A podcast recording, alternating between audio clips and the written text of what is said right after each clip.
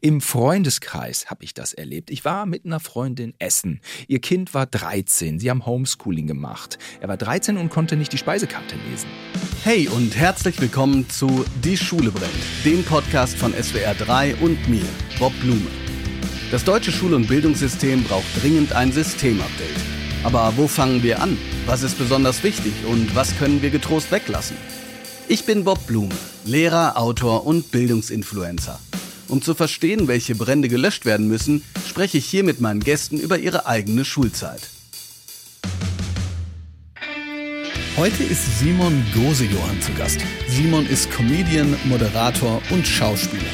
Alle, die in den 2000ern auch nur manchmal Fernsehen geschaut haben, kennen ihn als Moderator bei Viva 2 oder durch Sendungen wie Comedy Street und Elton vs. Simon.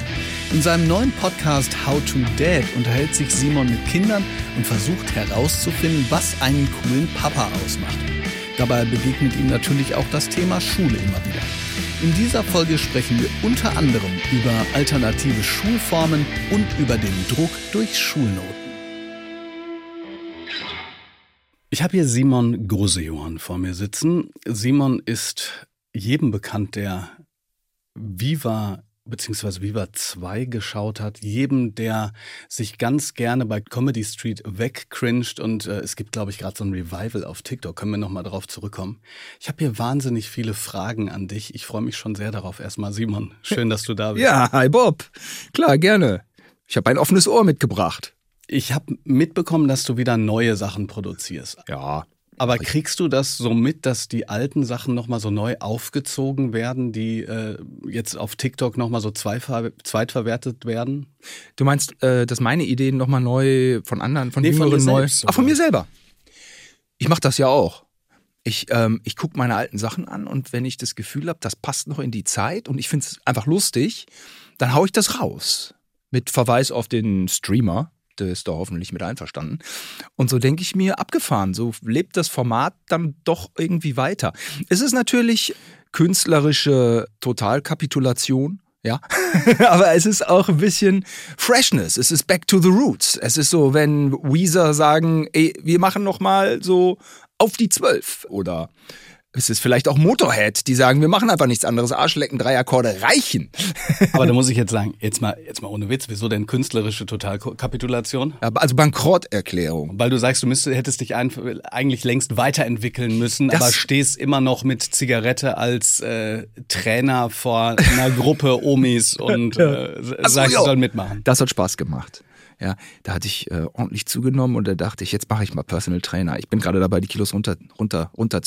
Ähm, man denkt immer, man müsse sich weiterentwickeln als Künstler, was ich auch vielleicht manchmal getan habe. Ich habe mehrere Sachen ausprobiert und die waren auch nicht alle erfolglos. Es ist aber einfach dann auch so, die bekannten Sachen bleiben im, im Kopf hängen und das ist ja auch okay, ja. Da waren auch immer andere, andere Sachen äh, dabei und jetzt war so die Phase, wo ich so dachte, Social Media, denn es ist ja, also ne, im Fernsehen mache ich das ja aktuell nicht. Ne? Mache ich so andere Sachen. Social Media, was kann ich da mal machen? Und das hat ganz wunderbar funktioniert und das hat, hatte so einen guten Vibe und hat so Spaß gemacht, dass ich da jetzt immer noch weitermache. Und manchmal flattern einfach äh, die Ideen in meinen Kopf und dann ist es richtig, äh, richtig schön und richtig leicht. Ich kann mich an äh, Folgen von Comedy Street erinnern, bei denen ich dann gedacht habe, das sind entweder die Sachen, die ich äh, in den 90er Jahren gerne gemacht hätte oder auch gemacht habe. Also beispielsweise, äh, ich bin mit, mit einem Freund von mir durch Bochum gegangen und wir haben extrem laut über so fiktive, intime Dinge geredet und haben ja. geguckt, wie die Leute reagieren. Ja. Ich muss, ich muss es kurz fragen, wie fühlt sich das an, sich so einer Situation auszusetzen? Also zu, bist du da so sehr in Character, dass es eigentlich, äh, dass dich das überhaupt nicht mehr stört, weil ich erinnere mich, meine Lieblingsclips von dir, weil ich habe einen sehr infantilen Humor, sind ja. die, wo du mit einer weißen... Die weiße Leggings ist, du, äh, mach dir nichts draus. Sie ist beliebt durch, durch alle sozialen Schichten. Äh, das ist vom Bauarbeiter bis zum Akademiker in. Äh, alle mögen diese, alle mögen diesen Gag. Wie fühlt sich das an? Wie fühlt sich das an? Ich könnte mich jetzt interessant machen und sagen, jeder Gag fühlt sich anders an. Und das ist mit Sicherheit auch in Nuancen so. Aber also pauschal würde ich jetzt mal, um deine Frage auch einfach zu beantworten, sagen, das ist natürlich immer eine Überwindung. Niemand hat Bock, Echt? Keiner hat Bock zu arbeiten. Ich habe keinen Bock, irgendeinen Scheiß auf der Straße zu machen. Worüber ich, woran ich Bock habe, äh, was mir Spaß macht, so ein bisschen so schneiden. Und wenn ich echt einen starken Clip habe, freue ich mich natürlich übers Posting, über die Interaktion mit den Leuten. Aber es ist alles Beiwerk. Ne? Es ist nicht die Schlacht, die es äh, zu gewinnen gilt. Also irgendwie äh, ja so den Gag nach Hause bringen. Das ist das alles nicht. Ne? Und das ist immer über, äh, ja, es ist auch sein Gehirn auswringen. Ja, wenn der Gag gut ist auf dem Blatt Papier und man weiß es, dann zieht man den durch. Es gibt natürlich immer die Möglichkeit, dass man sich selber blamiert. Das fällt mir persönlich leicht, weil mir das scheißegal ist, was andere über mich denken. Wenn ich als, wie du eben angesprochen hast, mopsiger Personal Trainer da kippe, dann denke ich mir eigentlich so geil, dass ich jetzt mal so sein kann. Einfach Pommes morgens und äh, so einfach kein Bock, ne? Also man ist so. Schön, diese Facette auszuleben.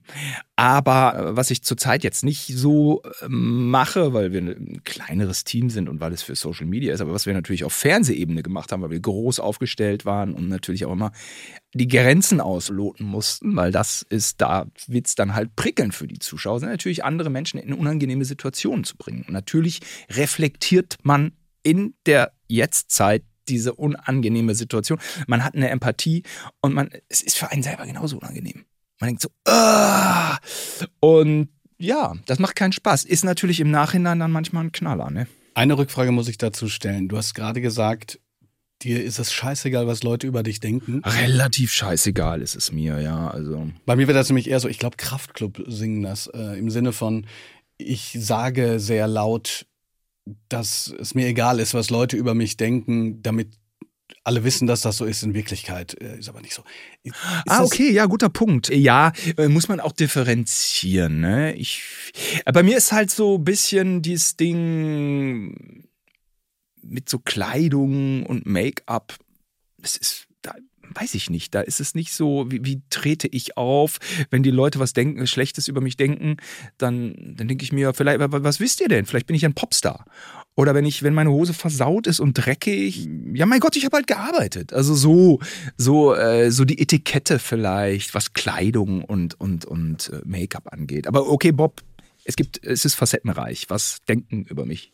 Was denken die Leute über mich? Denken sie, sie sind, ich bin doof? Ah, muss schlaue Sätze sagen.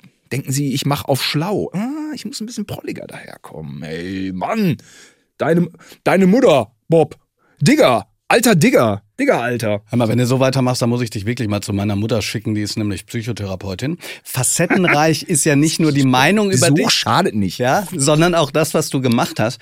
Ich äh, fand es total spannend zu sehen, dass du schon relativ früh angefangen hast mit, mit Spielfilm, Kurzfilm, Horror, Science Fiction, Action und so weiter. Weißt du noch, wie du da drauf gekommen bist, da in dem Bereich so kreativ zu sein und wann das ungefähr war? Mit deinem Bruder zusammen, glaube ich. Mit meinem Bruder, eigentlich alles mit meinem Bruder in den 90ern.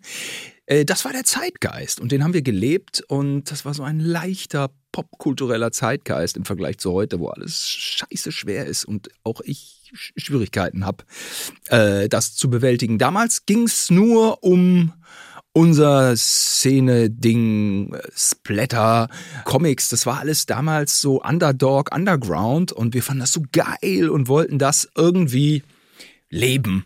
Ja, wir wollten natürlich auch raus aus unserem tristen Alltag. Wir hatten normale Jobs. Äh, wir hatten eigentlich ähm, unsere Kindheit immer auf dem Bauernhof gelebt, gearbeitet. Das hat auch Spaß gemacht, aber diese fiktive Welt von Hollywood, die war so verlockend, die hat uns so geflasht. Also wir waren da auch halt dann so VHS-Kids, so 1985, Chuck Norris, äh, Remo Williams, unbewaffnet und gefährlich und dieser ganze Quatsch und auch Dirty Dancing, auch, auch so eine Sachen, ja. Und das haben wir in den 90ern dann so ein bisschen, äh, ein bisschen verarbeitet. Und ich meine, äh, du wirst dich auch erinnern können. Die 90er waren so ein bisschen auch die Wegbereiter für Jackass, Skateboard, Punkrock, Blink 180, Nirvana natürlich, ne? Alternative, äh, Limp Bizkit und Splatter. Peter Jackson, Brain Dead, äh, Splatter-Humor. Weil du gerade von Weezer gesprochen hast. Äh, Blink 182 haben ja tatsächlich jetzt wieder so ein äh, Video herausgebracht mit, mit allen, ich glaube, einem Medley von allen ihren Songs. Ich bin mir da immer unsicher, ob ich das geil oder cringe finden möchte. Ich glaube, beides gleichzeitig ist ganz gut. Ein Freund von mir sagte, die 90er, Da haben wir aber über Musik geredet. Der hat gesagt, die 90er, die waren zwar teilweise richtig scheiße, aber die haben wenigstens mit offenem Visier gekämpft. Vom Bauernhof in deine Schule, konntest du diese Form der, ich sag's jetzt auch mal, Kreativität gepaart mit, lass uns einfach ausprobieren, experimentieren. Ging das in der Schule in der Form auch? Oder war das eher der Ort, wo du dann still sitzen musstest, nicht konntest und vor die Tür geschickt wurdest? ja, ich konnte mich einigermaßen anpassen, aber ich vereinzelt blitzte mein Wahnsinn, meine Kreativität auf, die ja nicht immer genial sein muss. Die ist ja nur genial, wenn sie funktioniert, ne? In den paar Sachen. Ja, es war dann immer so, dass ich bei Kunst so comicmäßig dann gemalt habe, auch gut. Dies war alles super und beim Ausmalen waren immer die Mädels besser, die irgendwie mm, mit Wasserfarbe. Ich konnte einfach nicht Wasserfarbe mischen und dann waren die Bilder hinterher von eins runter auf vier. Ne? Habe ich die dann so downgegradet und oder was ich auch wohl, was eine totale Katastrophe bei mir war, geht auch immer so ein bisschen in die ADHS-Richtung wohl möglich, aber das ist ADHS. Ist du, wenn Eckart, Eckart von Hirschhausen da eine Doku drüber macht, dann wissen wir, es hat jeder. also es ist Mainstream, also brauchen wir es nicht mehr groß betonen, nicht? Aber so ein bisschen diese Aufmerksamkeitsprobleme bei mir äh, waren ganz deutlich, wenn wir in Deutsch eine Geschichte weitererzählen mussten. Das konnte ich gar nicht. Also beziehungsweise, ich habe fünf Seiten dann geschrieben, abgefahrenes Zeug, was ich mir ausgedacht habe, nur es hatte überhaupt nichts mit dem Anfang der Geschichte, zu denen die Lehrerin vorgegeben hat. Ne? Also da werden Figuren eingeführt, da werden Motivation, Charakter, habe ich alles überlesen, fand ich alles langweilig und habe dann daraus irgendwie so eine eigene Geschichte erzählt. Die, die sorgte zwar für Lacher, im Klassenzimmer, aber sie war einfach an den, an den Ursprungsparametern komplett vorbei. Ne? Also ja, hat dann die Lehrerin bei der Hausaufgabe hat es akzeptiert. Ähm, okay, ja, die Leute lachen. Klassenarbeit 5. Dann, wo ich eine Geschichte weitererzählen musste, wo ich dachte, jetzt bringe ich mal die Lehrerin zum Lachen. Schwierige Ausgangsposition. Wir hatten jetzt so bringe ich mal den Bob zum Lachen. In den 90er Jahren waren wir richtig scheiße zu den, äh, zu den Lehrkräften. Also äh, wir hatten eine Russischlehrerin, die auch geweint hat. Äh, mhm. Mal, äh, das, das weiß ich, das weiß ich noch. Aber wir waren auch so richtig, ach, so schäbig. Also ich weiß zum Beispiel, ein damaliger Freund von mir, der, ähm, ich definiere es nicht weiter, der kam irgendwann mal rein. Handarbeiten hatten wir ja in der Waldorfschule. Ach, du bist Waldorf. Handarbeiten, ah, ja, ja, ja, ja, ja. Mit kritischer Distanz, aber äh, damals, also so Stricken, Häkeln und so weiter, findet man in der neunten so semi-geil. Und wir hatten eine sehr große Lehrerin, die war so schon so zwei Meter. Zwei Meter Lehrerin. Ich glaube so ungefähr, ja. Und dann kam der rein, nahm die Jacke, äh, warf sie über die Schulter der Lehrerin und sagte, ach, Frau X. Ich dachte, sie wäre ein Hutständer und setzte sich. Ah, okay. Hat für Lacher gesorgt, aber mhm. äh, kannst dir vorstellen, schwierig. Kannst du dich noch dran erinnern, dass du so auch Dinge gemacht dass hast. Dass ich ein bisschen eklig du, war. Ja. ja, und zwar die Deutsch, äh, natürlich, klar. Und zwar äh, die Deutschlehrerin hatte dann die war schon auch, die hatte schon auch das Heft in der Hand, hat mir eine 5 reingedrückt. Ich muss, musste sie respektieren, habe ich auch. Die hatte dann aber eine Referendarin. Und dann dachte ich, jetzt trumpfe ich hier auf und mache die großen Gags in der Schule. Da habt ihr immer Gags reingedrückt. Und äh, die hieß, ich hau den Namen jetzt mal raus, äh, Bob, die hieß Frau Knoblauch. Steilvorlage, Steilvorlage. Ich weiß nicht welche Gags, aber ich nehme an, fünfte, sechste Klasse nicht so gute. Und irgendwann ist die Frau, Frau Willemöller, ich hau's mal raus jetzt liebe Grüße. Also liebe äh, Grüße an Frau Willemeller. Respektvolle, äh, hatte ich Respekt vor. Hatte auch, äh, ich habe nicht immer nur Fünfen geschrieben, die hat mich schon gut da durchgeschliffen. Da hat er aufgestanden Ansage gemacht. So, Simon, jetzt kannst du dich vielleicht mal ein bisschen zusammenreißen hier mit. Hat mich mal eben zusammengefaltet und dann dachte ich auch, Alter, was bist du eigentlich für ein armer Willi? Da kommt hier so eine unsichere Referendarin und du machst hier die große Witze. Armselig. Armselig. Ja, es war armselig das Leben ist voller armseliger Momente. das kommt bei mir, also deine Schulzeit und was du, was du außerhalb gemacht hast und ist ja immer so hier, also oder nicht immer so, aber oft in dem Podcast spreche ich halt mit Menschen, die irgendwie ihren Weg gemacht haben. Irgendwie äh, ja. sind sie dann, haben sie dann ihren Weg gefunden und so weiter. Mhm. Ähm, ich habe aber natürlich auch mit vielen Leuten gesprochen, für die die Schulzeit echt hart war. Entweder weil sie gemobbt worden sind oder weil sie ähm, Aufsteigerinnen waren, beziehungsweise Aufsteiger, die dann äh, damals aber noch sich durch die äh, Schulzeit gekämpft haben. War das bei dir auch bei den ich sag mal, in der Familie ein Thema, so nach dem Motto, du hast gerade gesagt, hier, du hast irgendwas, irgendwas erzählt, hast eine 5 gekriegt, ey, so geht das nicht weiter? Oder konntest du da dich relativ entfalten und so nach dem Motto wird schon passen, Pragmatismus? Auch was deine Eltern anging, was dich selber anging, ja. Also, ich habe zwei Brüder. Der älteste hat das Gymnasium vergeigt wegen Latein. Also, der hat die Latte recht niedrig gehängt. Was heißt vergeigt? Äh, der musste in der 8 abgehen vom Gymnasium. Wegen Äh, Latein. Okay. Latein. Also musst Latein du aber sechs. richtig, okay. Hm. Hängen geblieben, Realschule, kein Problem. Ähm, aber dann halt, das war alles ein bisschen schwierig, ne? Das äh, waren, ja. Robin, mein älterer Bruder, ja, der war schon gut in der Schule, muss man sagen. Der hat das Ding sicher nach Hause gebracht und hat aber auch Französisch gewählt. Also war für mich klar, ich muss auch Französisch wählen. Ich hatte aber ein paar mehr Probleme dann doch als Robin. Ich fing gut an und dann Pubertät, so wenn man so ein bisschen so ein, so ein Idiot wird, ne? Und dann auch meint, man muss ja nicht, man muss sich nicht anstrengen, all diese Sachen, die man so im Kopf hat, schwierig. Und da gab, da hagelte es in der 10. Klasse ein paar blaue Briefe, ich glaube drei an der Zahl. Und das war natürlich versetzungsgefährdend. Da musste meine äh, Mutter schon mal, äh, schon mal dann auch eine Ansage gemacht. Also ähm, ja, also meine, meine Mutter ist auch, ähnlich wie meine Deutschlehrerin, eine Respektsperson. Äh, da muss man dann funktionieren. Habe ich dann auch. War das, habe ich deine Frage beantwortet, Bob? Weiß ich gerade gar nicht. Man Nee. musste funktionieren, äh, hast du dann auch, ja. Ähm, also ich habe mich nur gefragt, ob So ganz glatt bin ich da nicht durch und hier und da war ein bisschen Autorität wichtig. Äh, meine Mutter hat auch richtige Sachen gesagt. Sie hat gesagt, hör mal, du wählst Kunst und Sport im Abi. Sport habe ich gemacht, Kunst habe ich irgendwie nicht gemacht, wegen, weiß ich auch nicht, irgendwas war ich bei Kunst, war ich immer so ein bisschen gaga, aber natürlich hätte ich man ist auch irgendwie nicht sich selber, man so richtig man selbst in den jungen Jahren, ich weiß auch nicht, Persönlichkeitsentwicklung ist ja auch irgendwie so ein Ding, Heidewitzka.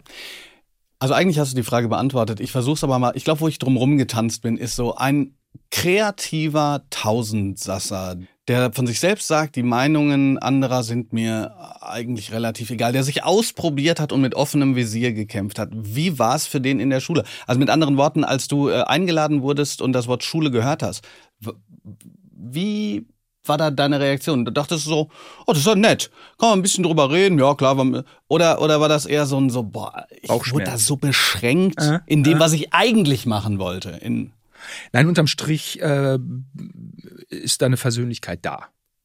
Ähm, ich sehe da auch eindeutig, bei der Referendarin von damals nicht. auf ihrer Seite fehlt die vermutlich. Es ist am Ende auch eine Dankbarkeit da. Ich bin nicht der Mensch, der so richtig da reingepasst hat äh, in das Format äh, Schule. Am Ende war es dann doch halt, ich, war auch ein schwaches Abi. Drei Minus, Sportabitur, hab mich ein bisschen hier und da auch durchgequatscht, durchgemogelt.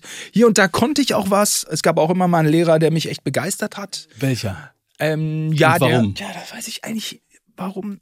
Ja, der ist jetzt eine Persönlichkeit in Gütersloh, deswegen weiß ich jetzt auch nicht, ob ich den Namen nennen soll. Ja, aber wenn der, wenn der so positiv war. Der Herr Bethlehem war immer irgendwie, der Herr Bethlehem war irgendwie meinem Quatsch gegenüber tolerant. Und das hat mich irritiert. Und äh, aber auch, aber auch irgendwie gefreut, aber auch, auch, auch, ich war immer verwundert. Ich, ja, der hat dann auch so Witze über mich gemacht, die ist total irgendwie, äh, ja, man, wenn hier alles schief geht, ja, kann ja Simon mit seiner Punkband hier auftreten. Und ich dachte so, ja, der hat, das hat er wahrgenommen. Und er hat es gerade Ja. auf den Punkt gebracht. Ja. Ne? Gut, es Ja. war Hardcore-Punk, aber wen interessiert's, ja? Und dann auch so, dann haben wir so Trash-Filme gedreht und der hatte immer so diesen Intellekt, dass er das, der hat das dann so alles gecheckt, ne? dass da irgendwas ist und so. Und irgendwie ähm, ähm, konnte der auch Geschichte spannend vermitteln. Und ich meine, bis heute äh, merkt man bei mir nicht, ja, aber ich äh, habe natürlich ähm, regen Anteil an dem, was passiert, politisch, gesellschaftlich. Und da fing das an. Und ähm, da hat er auch wirklich den Horizont ähm, erweitert. Einfach durch seine Fähigkeit so. Der war irgendwie, der war gut. Aber da kann man, kann man so etwas pathetisch sagen, der hat in dir was gesehen, was andere vielleicht nicht gesehen haben. Ganz bestimmt. Also wir sind da so BMX gefahren, der Mathelehrer, da war ich war nicht so schlecht in Mathe, Mathe konnte ich, aber der Mathelehrer, der war halt groß und dessen Namen sage ich jetzt nicht, groß und dick und grimmig wie ein Rübezahl und hat unser äh, unser unser BMX fahren, was ja am Ende einfach nur Sport ist, nichts anderes, ne? Klar, wir sind irgendwie Street und springen und und und ziehen uns ein bisschen mit strange an, aber am Ende war das Skateboard, BMX-Ding auch nur Sport, was man erst in den 2000ern dann so gecheckt hat. Und der Mathelehrer war so, was macht ihr für einen Scheiß hier, was macht ihr da für einen Scheiß? Wo man auch so dachte, du, guck dich mal an mit Mitte 50, wie schwerfällig du da lang watscht. Könntest auch mal irgendwie äh, ne, einen Tennisball äh, kicken, weißt du? So, ähm, da wusste man schon so, das ist jetzt Quatsch, nicht? Aber natürlich, natürlich fühlten wir uns natürlich auch in unserer Sub Subversivität bestätigt. Verlassen wir mal deine Schule mit den Kategorien. Die Kategorien äh, sehen so aus, ich nenne dir einen Begriff und du sagst entweder kurz oder lang etwas dazu, je nachdem, mhm. wie du möchtest. Die erste Kategorie ist der Hausmeister. Der, der war immer so ein bisschen, der, der hatte so einen El Elvis-Fimmel. Der Herr, Herr Fink, der war halt Elvis-Style. Aber der war eigentlich okay. Elvis-Style mit ein bisschen so einem Sprachfehler eigentlich an sich äh, äh, absolut filmtauglich. Fällt mir jetzt auf. Also, du hast mich spontan jetzt ja gefragt, Bob. Also, der Fink, man, Respekt, was für eine Type. Kann wirklich in jedem Detlef Book-Film so ähm, ungesehen spielen. Aber dann auch als Hausmeister oder als Elvis-Imitator? Elvis-Imitator war ja auch ein Hammer. Ich würde ihn als alles besetzen. Auch als Held, als Actionheld, als neuen James Bond fände ich Herr Fink auch gut. Bundeskanzler. Vor dem Amt habe ich Respekt. okay. Zweite Kategorie. Die Klassenfahrt. Hammermäßig einfach auch, weil einfach das andere Geschlecht ist so spannend. Oh, ja, oder? Und man. Also so nachts die Zimmer wechseln und. Also habe ich nicht, habe ich nicht gemacht. Nee, nee, nee. Ah, jetzt kannst du es zugeben geknutscht wurde einmal, das stimmt. Das erzähle ich, das erzähl ich bis heute. Es wurde einmal geknutscht, aber nee, es war Richtig irgendwie. Geknutscht? Mit Zunge. Oder Oha. Ja, ja, ja, ja, ja, ja, ja, ja. Das ist passiert, ja. Ja, ja. Ist schon weird, ne? Das war schon, das war schon gut, ja. und, dann, dann war es auch weg und wurde irgendwie auf der Klassenfahrt ein Jahr später nicht mehr wiederholt. Verdammt. Äh, zumindest nicht mit ihr. Ja, Klassenfahrt, also diese Stimmung, ja, wenn man dann so, wenn so ein Mädchen, ich meine, ich bin mit drei, zwei, zwei Brüdern aufgewachsen. Wir waren halt immer so Jungs zu Hause. Und dann, wenn man so spielt oder Quatsch erzählt oder abchillt mit Girls, das fand ich einfach mega. Das ist ja so eine Stimmung und äh, ja, Goslar war auch okay. Goslar muss ich mal wieder hin, glaube ich. Äh, schönes Eckchen. Ich war zweimal in Goslar. Äh, Dümmer ist bei uns die Ecke. Das ist so eine Pfütze in NRW Richtung Niedersachsen. Ich glaube in Niedersachsen sogar. War so ein See. Genau, was war denn noch spannend? Äh, Gardasee, das war von uns die Abifahrt. Die war wirklich orgiastisch. Toll. Letzte Kategorie. Mhm.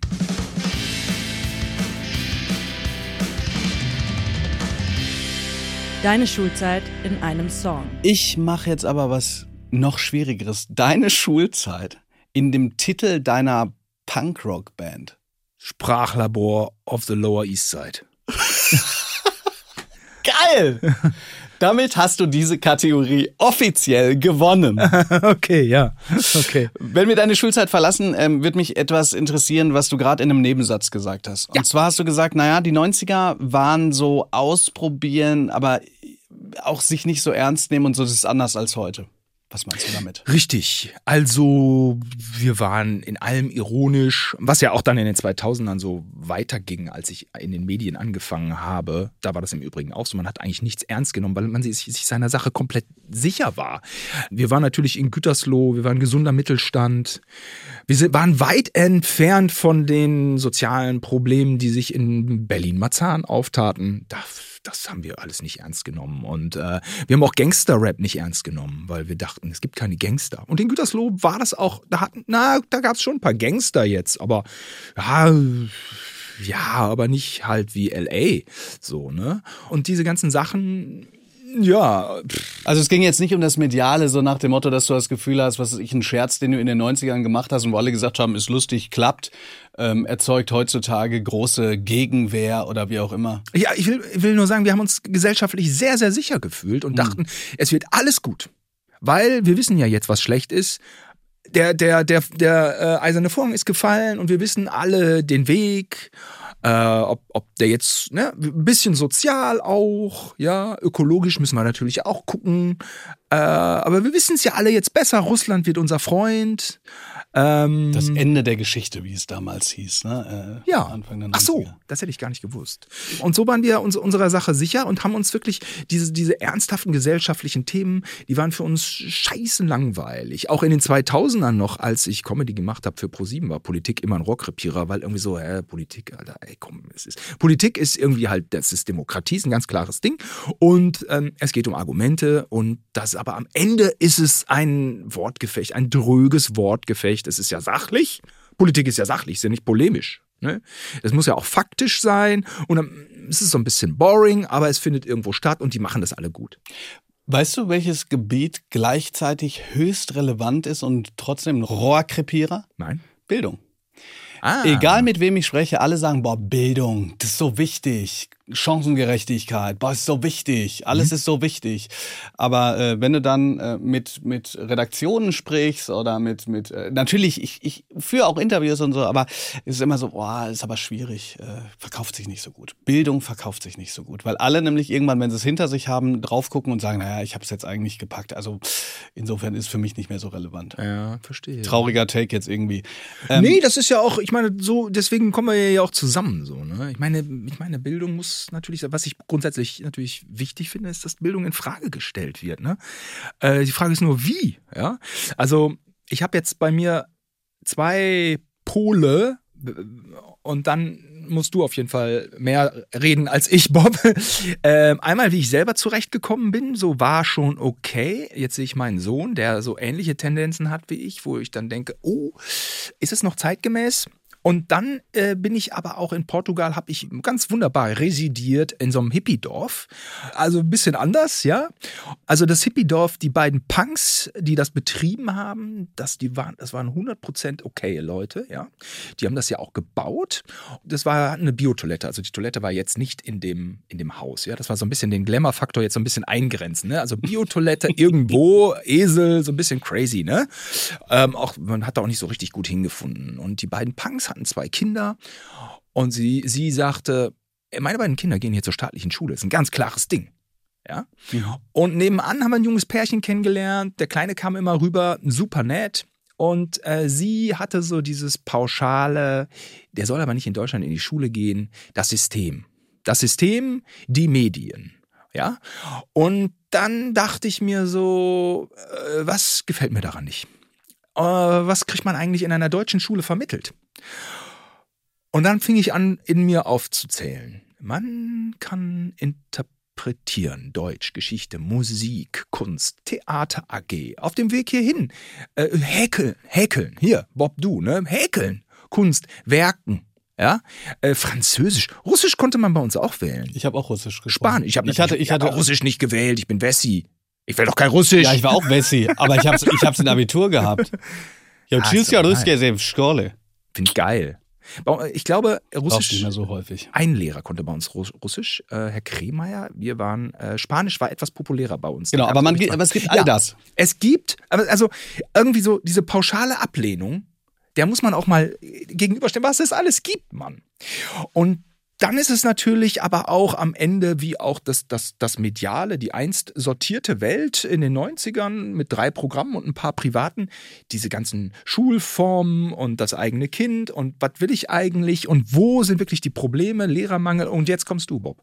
Was ich noch nicht ganz äh, verstanden habe, ist, du, du hast angefangen mit, es gibt zwei Pole. Einmal deine ganz okaye Schulzeit Mhm. und der andere Pol, den du aus diesem Punkdorf mitgenommen hast, hat der dich dann zu einem zu einer eigenen Antwort geführt, was Das dein Kind jetzt angeht? Wa- Was passiert, wenn die, Wir- die wir- geht ja noch nicht in die Schule? Der, mein genau, ja, es ist äh, gut, dass du hier das Heft in der Hand behältst. Bei mir ist es manchmal ein bisschen verwirrend. Also, diese pauschale Ablehnung des Systems, die ist doch sehr dünn. Und die Punkerin, äh, die dieses, dieses kleine Hippie-Dorf geleitet hat, die hat mir gesagt, ey, äh, die darauf beharrt, dass ihre Kinder zur staatlichen Schule gehen. Und siehe da, die Tochter sieht aus wie Taylor Swift, wie das so ist. Äh, also, also war jetzt, das war jetzt ein Scherz, aber es ist so, ja. Und die sagte, ey, ich habe so viel hier erlebt an Leuten, die irgendwelchen Alternativen hinterherjagen. Im Freundeskreis habe ich das erlebt. Ich war mit einer Freundin essen. Ihr Kind war 13 13. Sie haben Homeschooling gemacht. Er war 13 und konnte nicht die Speisekarte lesen. Das fand ich auch so, ey, Alarmglocken an, so pauschal ablehnen, das können wir alle, ja? Es geht einfach und wir sind ja immer noch in einer Demokratie, thank God, es geht dann wirklich um die berechtigte Kritik. Wo finden wir die? Und das ist halt ein wahnsinnig komplexes Ding und deswegen ist Bildung manchmal gar nicht so leicht, denke ich. Nee, ist absolut richtig. Ich habe, als du das besprochen hast, habe ich gedacht, äh, ich habe also erstens an die Folge mit Moritz Neumeier gedacht, mhm. den, den Comedian, der ja. eben äh, in so einer, in einem alternativen Schulformat ist, das aber sehr weit vom staatlichen weggeht. Also demokratische Schule, Mitbestimmung von Schülerinnen und Schülern, die Eltern sind dabei und so weiter. Aber das muss man sich ja auch in Anführungsstrichen leisten können, sage ich mal. Also wenn man einen 9-to-5-Job hat oder länger, dann kann man nicht eine Schule mit aufbauen. So, das, das ist sozusagen das, wo es in die, in, die ganz, in die ganz weite Richtung geht. Und ich glaube, Systemkritik kann aus meiner Sicht ist es immer schwierig, eine Systemkritik so zu formulieren, dass man sagt, eigentlich müsste alles eingerissen werden. Ich weiß, in der Folge jetzt von Rang, mit Ranga Yogeshwar hat er das äh, so formuliert. Ich finde, im Grunde genommen müsste es, es gibt ein Buch, das heißt Liberating Structures. Also wie schafft man es innerhalb eines Systems, Freiräume so offen zu machen, dass eben ein Lernen möglich ist, dass das, was du gerade gesagt hast, mit aufnimmt. Also tatsächlich Medienkompetenz in jedem Fach, tatsächlich auch Partizipation von Schülerinnen und Schülern, tatsächlich Möglichkeiten für kreatives Arbeiten. Es gibt ein Konzept, das heißt Fridays. Da wird der Freitag frei gemacht aber es kommen trotzdem alle zur Schule und arbeiten an eigenen Projekten. Das finde ich halt spannend. Ich finde so eine pauschale Systemkritik, so nach dem Motto, ähm, deutsche Schule kann man eigentlich gar nicht machen, immer schwierig. Wichtig finde ich zu sagen, an welchen Stellen könnte es denn besser sein? Ja, wir können ruhig mal sagen, dass diese pauschale Schulkritik einfach Bullshit ist.